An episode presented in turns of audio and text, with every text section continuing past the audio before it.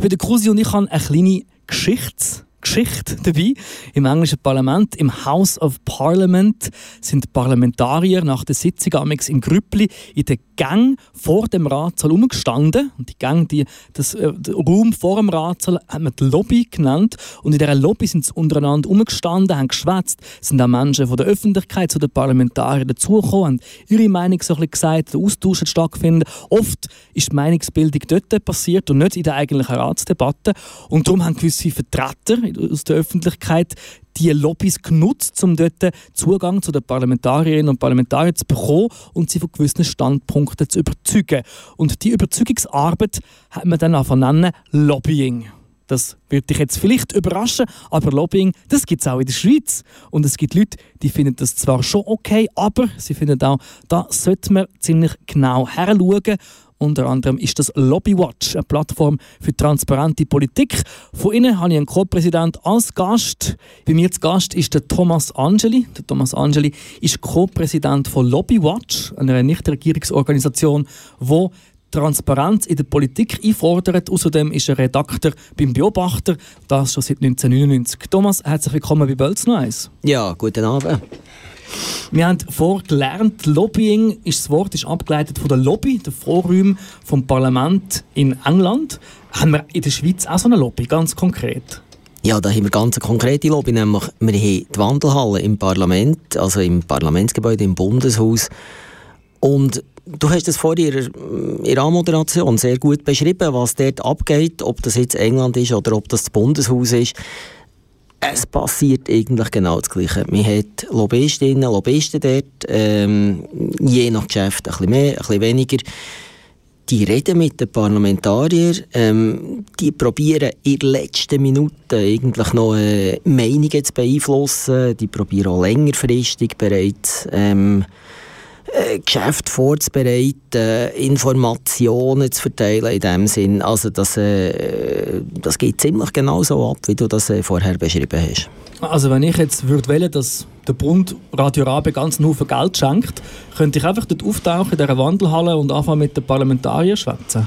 Ich würde sagen, da müsstest du ein bisschen vorbereiten. Das braucht ein bisschen Vorlauf. Also, ähm, da müsstest du wahrscheinlich zuerst mal beim Bundesamt für Kommunikation mal jemanden äh, darauf ansprechen, dass das vielleicht eine gute Idee wäre, vielleicht nicht nur spezifisch Radio Rabe, sondern äh, Privatradio, allgemein die nicht kommerziellen vielleicht. Und ähm, dann müsste man mal schauen, dass das via Bundesamt für Kommunikation halt vielleicht mal ins Departement geht, äh, vor Frau Somaruga. Äh, dort müsste, es, äh, müsste dann, äh, ein Entwurf mal äh, vorbereitet werden. Und dann wäre es natürlich dein Job, ähm, dort wirklich zu lobbyieren. Das klingt nach einem gut ausgeklügelten Lobbyingplan. Wenn ich jetzt all die Vorbereitungshandlungen getroffen hätte, ich darf trotzdem nicht einfach in die Wandelhalle spazieren, oder? Nein, um Gottes Willen, das darfst du natürlich nicht. Also, sonst stell dir vor, wie voll, wie voll das die wäre. Nein, es ist so, dass, dass jeder Parlamentarier, jede Parlamentarierin kann zwei Badges, also zwei Zutrittsausweise verteilen. Und die werden zum Teil gar nicht verteilt. Also es gibt, gibt Parlamentsmitglieder, die das nicht wollen. Ganz bewusst nicht. Äh, zum Teil geht das irgendwie an, an die Mütter, an die Ehefrauen, gibt es alles. Und dann gibt es aber auch sehr spezifisch äh, an Lobbyistinnen und Lobbyisten. Gibt es denn Menschen, die von sich selber sagen, ich bin Lobbyist und haben sogar ein Namensschild, wo drauf steht Lobbyist? Oder ist das mehr ein abwertender Begriff für, für PR-Agenturen? Nein, ich würde nicht sagen, dass das abwertend ist, aber der vom Namensschild, den würden wir uns ja im Prinzip wünschen von Lobbywatch aus. Oder? Am liebsten hätten wir noch, wenn sie irgendwie gerade äh, direkt angeschrieben wären, für wer, dass sie, würden, äh, für wer dass sie lobbyieren. Das gibt es äh, ganz viel, immer wie mehr. Es gibt, einerseits gibt es Lobbyisten von Verbänden beispielsweise. Äh, wer etwas auf sich hat, hat äh, Public Affairs Manager beispielsweise, wenn man das heute so auf schön Neudeutsch sieht. Also wird das auf dem Namensschild stehen, nicht Lobbyist? Äh, ja, es würde eher Public Affairs Manager stehen, genau. Und, äh, und dann gibt es ähm, immer wie mehr Unternehmen, die hauptberufliche Lobbyisten haben. Also, wir kommt jetzt da gerade drei Füße beispielsweise sind, die nicht nur hauptberufliche Lobbyisten, sondern die auch noch gerade direkt am Bundeshaus ein Lokal äh, mit diversen Angestellten, wo sie Lobbyanlässe durchführen, immer wieder, etwa 150 im Jahr, glaube ich. Und dann gibt es natürlich auch noch, das ist, das ist etwas, wo wir äh, beobachten, dass das immer wie mehr kommt, immer wie, wie, wie größere Firmen äh, entstehen, wo, oder Firmen, die ausbauen, Lobbyagenturen in diesem Sinn. Also ich denke, äh, die, vielleicht die bekannteste in der Schweiz ist Farner, es gibt, äh, es gibt Burson Marsteller, es gibt Fuhrer Hugi beispielsweise. Das sind etwa so ein bisschen im Moment.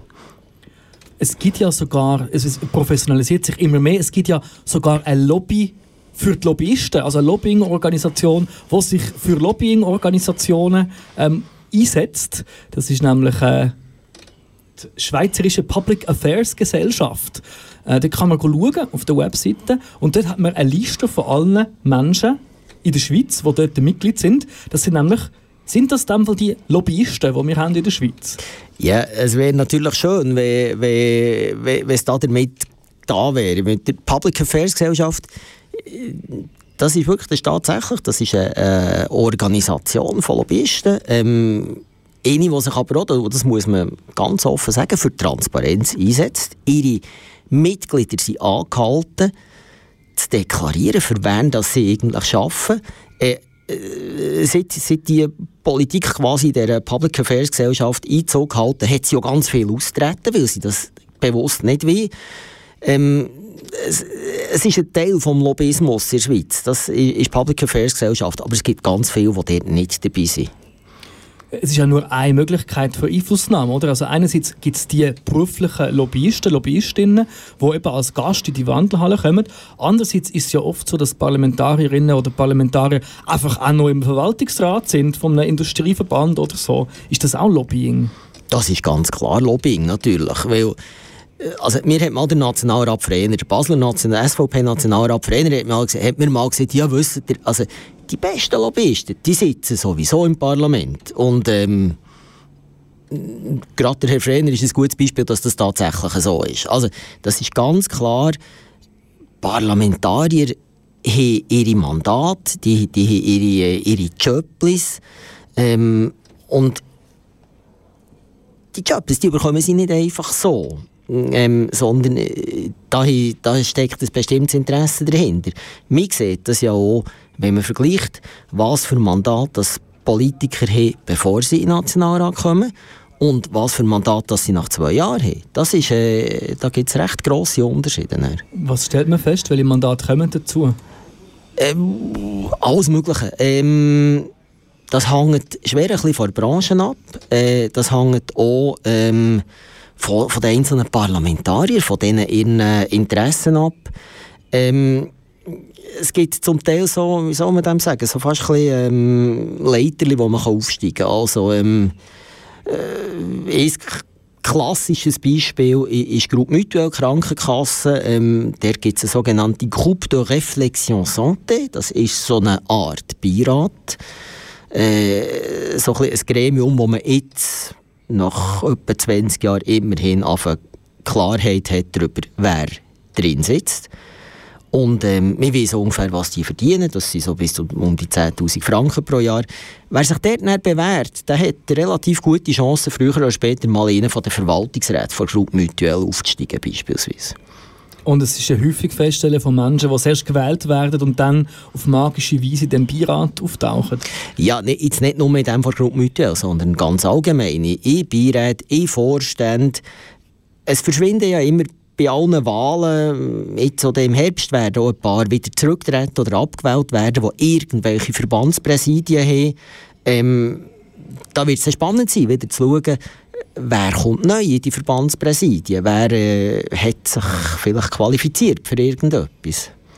Jetzt gibt es die Haltung, also, die sagt, wir haben bewusst das Milizparlament, wir haben extra nicht vollberufliche Menschen im Parlament, damit sie eben auch noch in der Wirtschaft können Mandat wahrnehmen können. Das ist genau der Sinn von dem, dass die sich so vernetzen. Was, was würdest du zu dem sagen? Ja, das Milizparlament, das ist, äh, das ist etwas, das wunderbar tönt, äh, aber das ist eine Illusion. Wir wissen aus einer Studie von Uni Genf, wo Parlamentarier, die eidgenössischen Parlamentarierinnen und Parlamentarier befragt hat, dass ein Nationalratsmandat mit allem, mit äh, jeder Bratwurst, wo man noch irgendwo ein Fest muss essen äh, mit jedem Bier, wo man noch irgendwo geht, trinken mit jedem Patronatskomitee, wo man noch drin sitzt, etwa 87 Prozent von einer normalen Arbeitszeit umfasst. Ähm, also da noch von einem Milizparlament zu reden, ist, ist eine recht grosse Augenwischerei aus unserer Sicht. Wäre es also aus deiner Sicht fordernswert, dass es wie, also im Bundesrat darf zum Beispiel nicht nebendran einer anderen Lohnarbeit oder Erwerbstätigkeit nachgehen. Würdest du das auch fordern vom National- und Ständerat? Es ist, es ist noch schwierig zu sagen, weil von, von uns aus, von Lobbywatch aus, kann man das im Prinzip schon machen. Aber es braucht eine ganz klare Deklaration. Oder? Man muss wissen, äh, ein Parlamentarier heutzutage muss gerade so angeben, in welchen Vorstand, in welchen Beirat, in, in welchen Verwaltungsrat er sitzt. Aber damit hat es sich, es muss niemand sagen, verdienen wir, äh, wie viel verdiene ich da dabei? Äh, das ist etwas, was wir von Lobbywatch immer wieder einfordern, wenn wir Parlamentarier ein Mail schicken und sagen, stimmt das wirklich? Wir haben das recherchiert, das sind eure Interessenbindungen. Ähm, wie viel verdienen ihr da dabei? Ähm, wir haben mittlerweile rund 60, die uns das angeben. 60 von 246, das ist, äh, da hat es noch relativ viel Luft nach oben. Das ist das, was wir fordern. Wir wollen wissen, wer wie viel verdient mit einem Mandat. Weil wir finden, die Wählerinnen und Wähler die haben ein Anrecht, das zu wissen. Die müssen das wissen, um sich eine Meinung zu bilden. Also Lobbying ist schon okay, solange man es öffentlich macht, deklariert. Warum, wenn es sowieso passiert? Warum ist es wichtig, dass die Leute das wissen? Die Leute sollen, sollen wissen, in wem seinem Interesse dass jemand äh, im Bundeshaus unterwegs ist. Das, das ist von uns aus gesehen zentral. Dass, dass ich weiss, ich wähle halt, was soll ich sagen? Ich wähle jemanden, der sich für Naturschutz einsetzt. Oder ich wähle jemanden, der sich für die Pharma einsetzt. Das finden wir, das muss man wissen. Eine Geschichte, die vor ein paar Jahren durch die Medien gegeistert ist, ist die Alpik Geschichte. Thomas, was ist dort passiert? Dort hat ähm, eine Lobbyagentur, eine Berner Lobbyagentur, Herzl Schmid, ihr im Auftrag vor Alpig eigentlich mal probiert auszuloten, äh, wie, man, wie könnte man einen Sack Gösgen äh, abstellen. Also sie wollen es nicht mehr, weil politisch ist schwierig und teuer ist Sau und der Abbau Haar, kostet einen Haufen. Haargenau, haargenau. Also es ist, es ist fast nicht zu verantworten. Alpig hat schon dann äh, ihre finanziellen Probleme gehabt, hat sie ja heute bekanntlich noch viel mehr. Und dort hat man mal angefangen ausloten, was, was wäre überhaupt möglich. Und dann haben sie das nicht gemerkt, dass selber können wir das nicht, wir brauchen Verbündete. Wir brauchen Verbündete, wir brauchen Verbündete in der Verwaltung, natürlich brauchen wir Verbündete im Parlament, ganz klar. Und sie haben dann eine Lobbying-Agentur beauftragt. Das ist eben die Hirzel-Neff-Schmid-Agentur. Hirzel-Neff-Schmid-Konsulenten, wie sie so schön heisst. Äh, eine ganz klassische äh, Lobbyagentur vor alten Schule. Ich glaube, das kann man so sagen, ohne dass man gerade irgendwie einen Anwalt im Haus hat. Ähm, Lobbying ist ja kein Schimpfwort. Äh, Lobbying ist kein Schimpfwort, das ist ja so. Ähm, äh, eine Lobbyagentur, die sehr, sehr grossen Wert auf Diskretion legt, für das jetzt mal äh, mild auszudrücken, also wo, wo wirklich äh, praktisch nicht in Erscheinung tritt und äh, äh ein klassisches ähm, Lobbying im Verborgenen eigentlich betreibt, wie das äh, heute eigentlich äh, äh, nicht, mehr, nicht mehr gern gesehen wird, wo zunehmend weniger gesehen wird. Und die Hirzel Schmid Konsulentengruppe, die hat gesagt, okay, also jetzt müssen wir uns einen Plan überlegen, wie bringen wir den Staat dazu, ein marodes und kostenanfälliges AKW zu übernehmen, dass der Steuerzahler muss für Kosten gerade stehen, wo eigentlich die Investoren in das AKW, wo die ganzen Gewinne abgesahnet haben, äh, ja, wie bringen wir das her? Und äh, dann, was ist passiert? Ja, dann haben sie, dann Parlamentarier in dem Sinn. Also sie haben zuerst mal ein Positionspapier gemacht, oder? Wo, wo klar ist drin gestanden, wir müssen zuerst mal das Problem als Problem äh, können aufzeigen und äh, dann, dann fängt man Dann geht man hinter Parlamentarier, sucht, sucht seine Verbündeten beispielsweise. Äh, solche Agenturen sind immer auch sehr gut äh, dokumentiert. Also ein guter Lobbyist, der weiß, wer kann ich für was, äh, wer kann ich für was gewinnen, äh, wer spricht auf gewisse Sachen an. Äh, so geht man dahinter. Was in diesem speziellen Fall ein bisschen unglücklich war, ihre detaillierte Planung, wie sie vorgehen wollen. Sie wollten äh, bei der ETH-Studie einfordern, sie wollten bei der Bevölkerung ein Gefühl für Unruhe stiften, sie wollten zum Beispiel das VBS als mögliche Verbündete sehen, weil man kann doch argumentieren, AKWs stellen das militärische Risiko dar. Also da haben alle Institutionen von der Schweiz irgendwie eine Rolle gespielt und man hat einen detaillierten, langfertigen Plan gemacht, wie man die alle beeinflussen die öffentliche Debatte übernehmen und das ist dann geleakt worden. Die Basler Zeitung hat das Dokument irgendwie zugespielt bekommen und hat es veröffentlicht. Ja, es hat ja, es hat ja eine relativ lustige Geschichte gegeben, dort dahinter. Also die, die Basler Zeitung hat, das, das ist kein Leak in dem Sinn, sondern ein Irrtum, äh, der darauf basiert hat, dass äh, ein äh, E-Mail äh, quasi eine Autocomplete-Funktion hatte. Und, und es, ist wirklich, es ist wirklich wahr. Eine Autocomplete-Funktion hatte. Und, und das ist einfach statt, äh, das habe ich den Namen gerade nicht, aber jedenfalls einfach äh, an einen Basler, äh, an einen Batz-Journalist mit dem gleichen Vornamen ergangen. Äh, es, ist, es ist eine unglaubliche Geschichte, oder? Im Prinzip. Wer braucht schon einen Whistleblower, wenn sich die Pfeife selber bläst? Ja, es ist genau so. Ja, der wird sich auch gefreut haben, der Batzschuh. Ja, auf das, warte, auf das warte ich als Journalist schon mein Leben lang. Das ist ja so. Ähm, eine andere Geschichte, wo, wo sehr eindrücklich ähm, zeigt, wie starken Einfluss das Leute auf Politik haben, wo eigentlich in der Sicht der meisten Menschen keinen starken Einfluss haben, ist die sogenannte Kasachstan-Affäre. Die hat sich im Juni 2013 eigentlich angefangen. Ähm, was ist dort passiert? Ja, richtig aktuell geworden ist sie erst im, so im Mai 2015, ein halbes Jahr vor den, vor den Wahlen, ein halbes Jahr bevor äh, Berner FDP-Nationalrätin Christa Markwalder eigentlich hätte sollen, respektive er auch ist worden, Nationalratspräsidentin ist worden.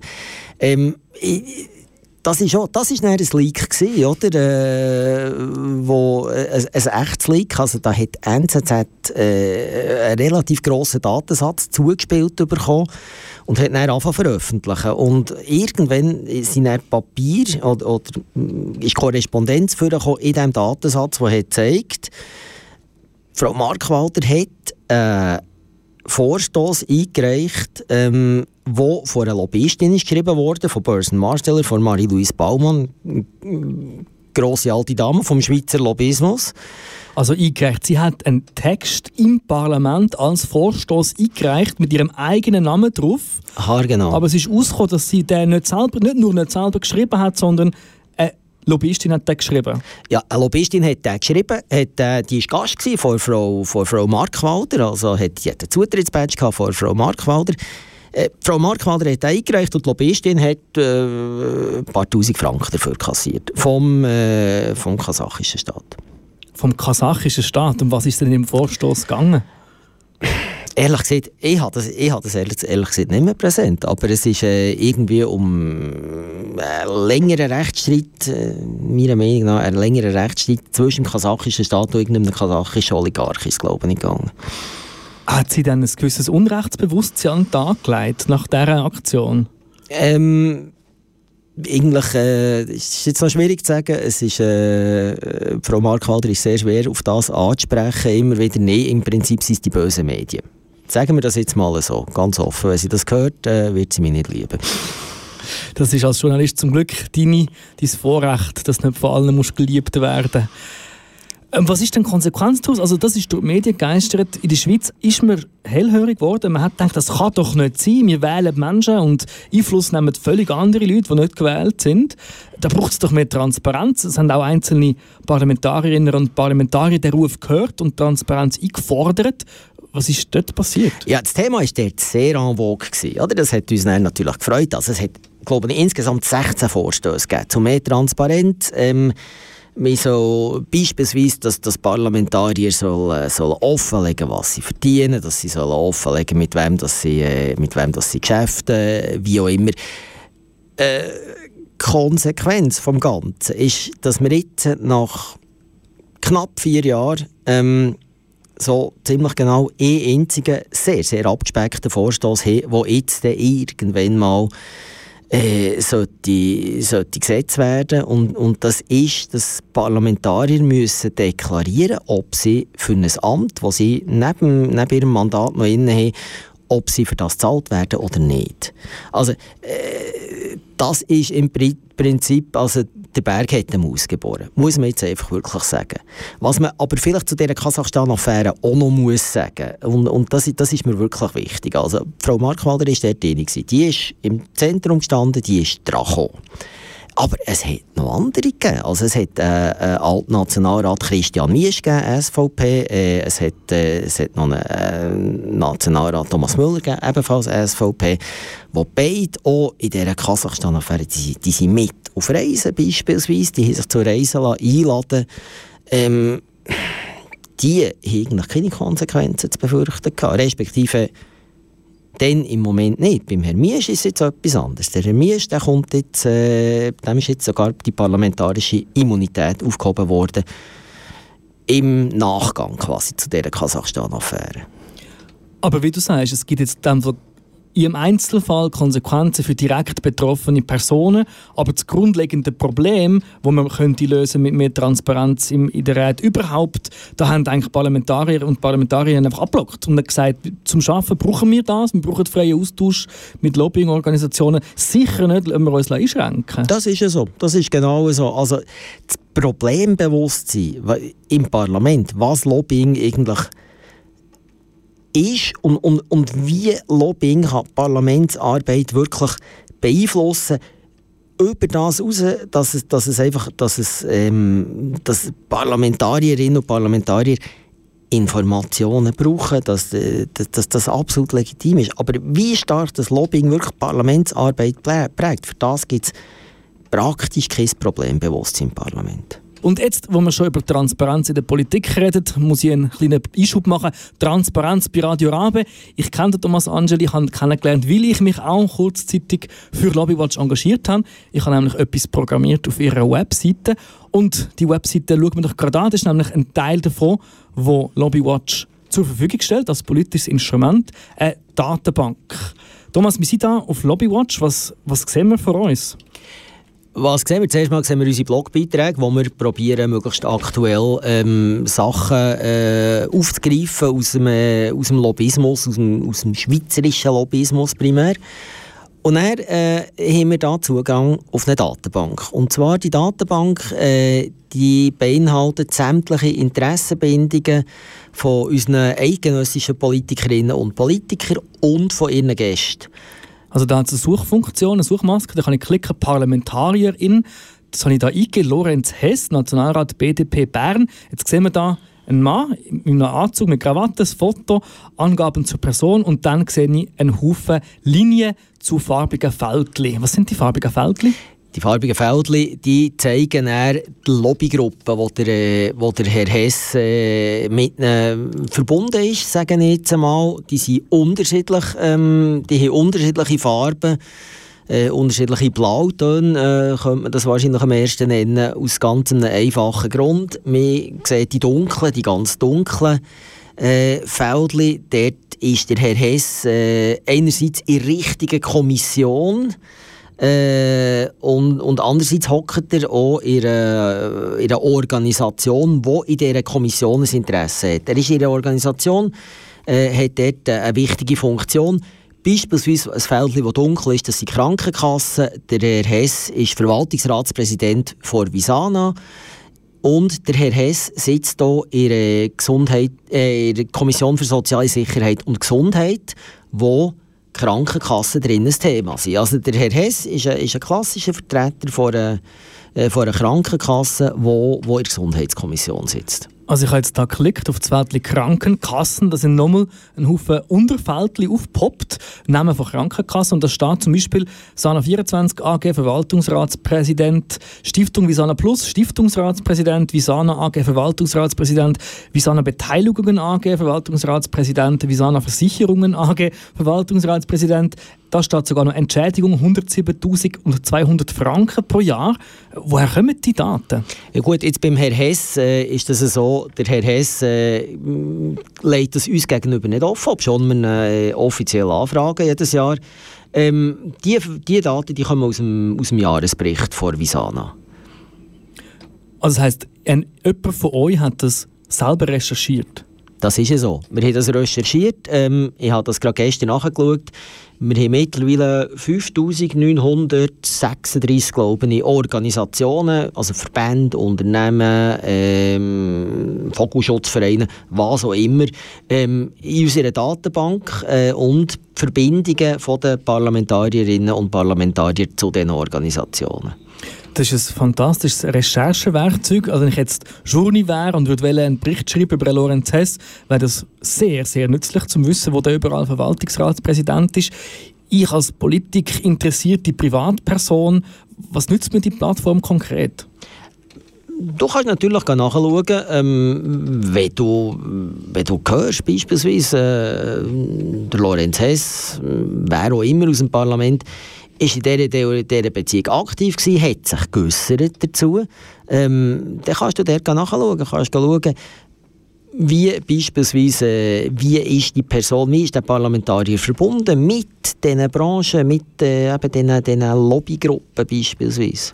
Und die Daten gibt es für alle Nationalräte, alle Ständerätinnen und sie sind vollständig?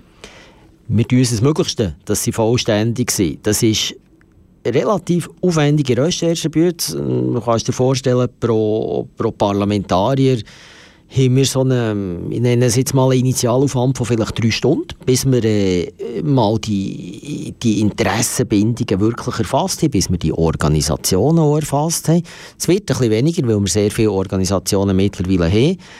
Ähm, dann müssen wir, äh, eben müssen wir die Verbindungen quasi herstellen. Dann, ähm, schicken wir das den Parlamentariern auch und sagen, stimmen unsere Recherchen, seid ihr mit denen und denen wirklich verbunden?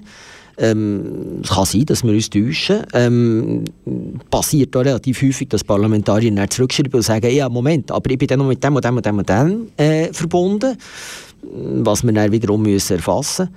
Und eben, wenn wir dann schreiben, sagen wir noch gerade, ähm, im Sinn von einer, von einer grösseren Transparenz, gebt doch bitte an, äh, wie viel das ihr für das Mandat bekommt. Und wie vorher gesagt, immerhin etwa 60 geben das mittlerweile an. Also 60 Prozent oder 60 Menschen? Ja, 60 Prozent wäre schon, nicht 60, 60 Parlamentarierinnen und Parlamentarier. Eine andere Rubrik, die ich gesehen auf eurer Webseite, neben der Parlamentarierin steht Zutrittsberechtigter. Und äh, da habe ich eine Liste von allen Parlamentarierinnen und Parlamentariern. Wenn ich jetzt wieder da unseren Lorenz Hess Nein, da hast, du, da hast du nicht eine Liste von den Parlamentarierinnen ah, und Parlamentariern, sondern von den, von den Gästen der Parlamentarier. Jeder Parlamentarier kann zwei Gäste einladen. Mhm. Und das ist, das ist die, die aktuelle Liste von den, von den Gästen mit ihren äh, Interessenbindungen. Ach so, also kann ich da auf den Pascal Krauthammer von Furhugi AG klicken und dann sehe ich, dass der eingeladen ist vom Hannes Germann. Genau. Und er ist eben nicht Lobbyist, wird auf seinem Kärtchen stehen, sondern Senior Consultant. Senior Consultant klingt immer gut. Senior Consultant ist man ja heute äh, nicht nur im Lobbying, sondern Senior Consultant ist man äh, jeder Firma, die etwas auf sich hat, die in Englisch kann, ähm, ist man Senior Consultant oder Senior Partner auch aber äh, letztlich, der Herr Krauthammer äh, ist, ist Lobbyist in dem Sinn. Das würde er sicher auch nicht abstreiten. Ich bin Senior Radiomoderator, das ist, der Fall ist klar. Ich kann dann auf Lobbygruppen klicken, dann sehe ich die nach Interessensgebiet gruppierten Organisationen. Also Bildungsförderung kann ich anklicken und jetzt sehe ich Verbindungen von der Bildungsförderung zu Parteien und Organisationen? Du siehst einerseits die Organisationen selber kannst anklicken, da sind wir jetzt bei 98 Organisationen und du siehst schon, wie Parteien mit diesen, äh, mit diesen Organisationen verknüpft sind. Genau. Also Bildungsförderung ist super spannend. SP ist mit 22 Verknüpfungen verknüpft mit Bildungsförderungsinstitutionen, wohingegen die SVP nur neun solche Verbindungen hat. Man sieht also, die Linke und die Lehre, das ist doch ein Kuchen. Mehr oder weniger. ich glaube, wir würden sicher auch andere Lobbygruppen finden, wo, wo das viel ausgeglichener ist. Also, das, äh, das ist so. Also die Datenbank, das ist dann ein Teil davon von Lobbywatch, sicher auch die offensichtlichste, wenn man einfach im Internet äh, nach euch sucht. Mhm. Ihr macht aber auch in der richtigen Welt Sachen.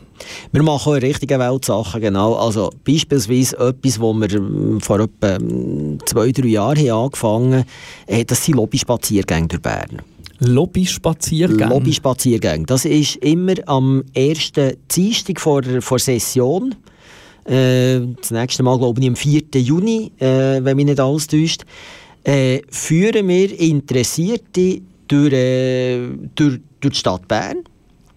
Am Abend so einen Abendspaziergang äh, und, und zeigen so, so ein bisschen themenbezogen, was in der Session gerade so ein bisschen läuft, äh, nehmen wir auf und zeigen, wo sind eigentlich die wichtigen Akteure, wo, wo sitzen die, also dann gehen wir eben gehen, gehen Hauseingang zeigen, beispielsweise, wo äh, relativ unscheinbar können sein und, und können zeigen, da sitzt jetzt äh, die Lobbyorganisation. Hier ähm, treffen sich Parlamentarier beispielsweise zu einem Töckeli-Turnier. Äh, das sind so Sachen, die wir, äh, wo, wo wir können aufzeigen können. Ja.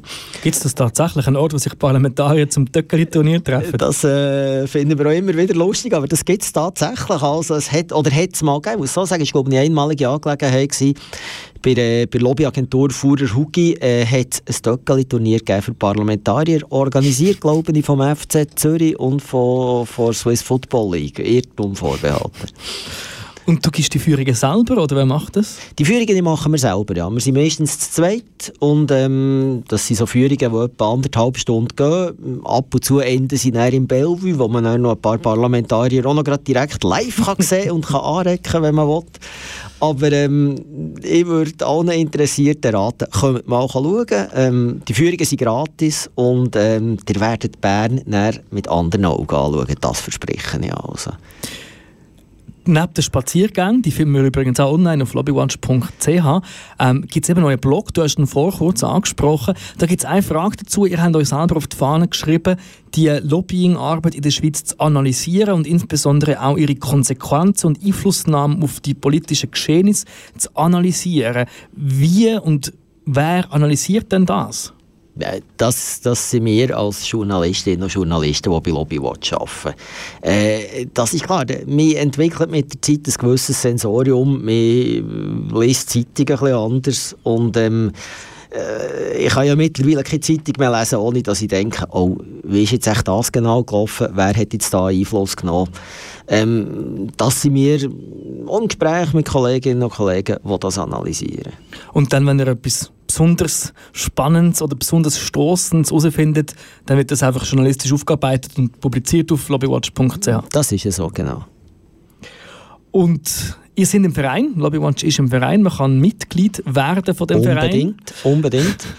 Wenn man zum Beispiel schon Mitglied wäre, dann könnte man nächste, oder in ein paar Wochen am 2. Mai an die Jahresversammlung kommen und an die folgt ein Podiumsgespräch. Auf die folgt ein Podiumsgespräch und für das, für dort dabei zu sein, muss man nicht Mitglied sein. Äh, das ist am 2. Mai 1930 im Käfigturm, im Politforum Käfigturm. Äh, wir freuen uns sehr auf unsere Gäste. Wir haben einerseits ähm, jemanden, der uns thematisch sehr nachsteht, der Alex Biscara von Transparency Schweiz stellvertretender Geschäftsführer von dieser, von dieser Transparenzorganisation und andererseits jemand, der völlig auf der anderen Seite steht, wo, wo wir uns sehr freuen, dass er, dass er dabei ist. Das ist der Tim Frey von Farner Consulting, von, von der wahrscheinlich grössten äh, Lobbyagentur der Schweiz. Ihr habt einen Lobbyist gefunden, der zu euch in die Höhle des Löwen kommt? Äh, ein guter Lobbyist äh, fürchtet sich nicht vor solchen Gesprächen. Das ist vollkommen klar. Und äh, wir freuen uns so mit mit Lobbyisten kann man sehr gut reden. Wir haben immer sehr spannende Gespräche mit Lobbyisten. Das muss man jetzt also gerade wirklich sagen. Hast du nicht Angst, dass ihr euch so lobbyiert, dass ihr nachher Pro-Lobby-Organisation werdet? Nein, ich muss ehrlich gesagt sagen, da sind wir relativ, äh, wie soll ich sagen, themenfest und charakterlich gefestigt. Also, das wäre am 2. Mai um 19.30 Uhr im Politforum Käfigturm in der Altstadt von Bern. Das wäre es gewesen, unser Gespräch über Lobbying und Lobbyistinnen. Thomas Angeli, das ist der Co-Präsident von Lobbywatch und Journalist beim Beobachter. Danke, Thomas, bist du hier gewesen. Merci vielmals und äh, auf das nächste Mal, gell? Sehr gerne.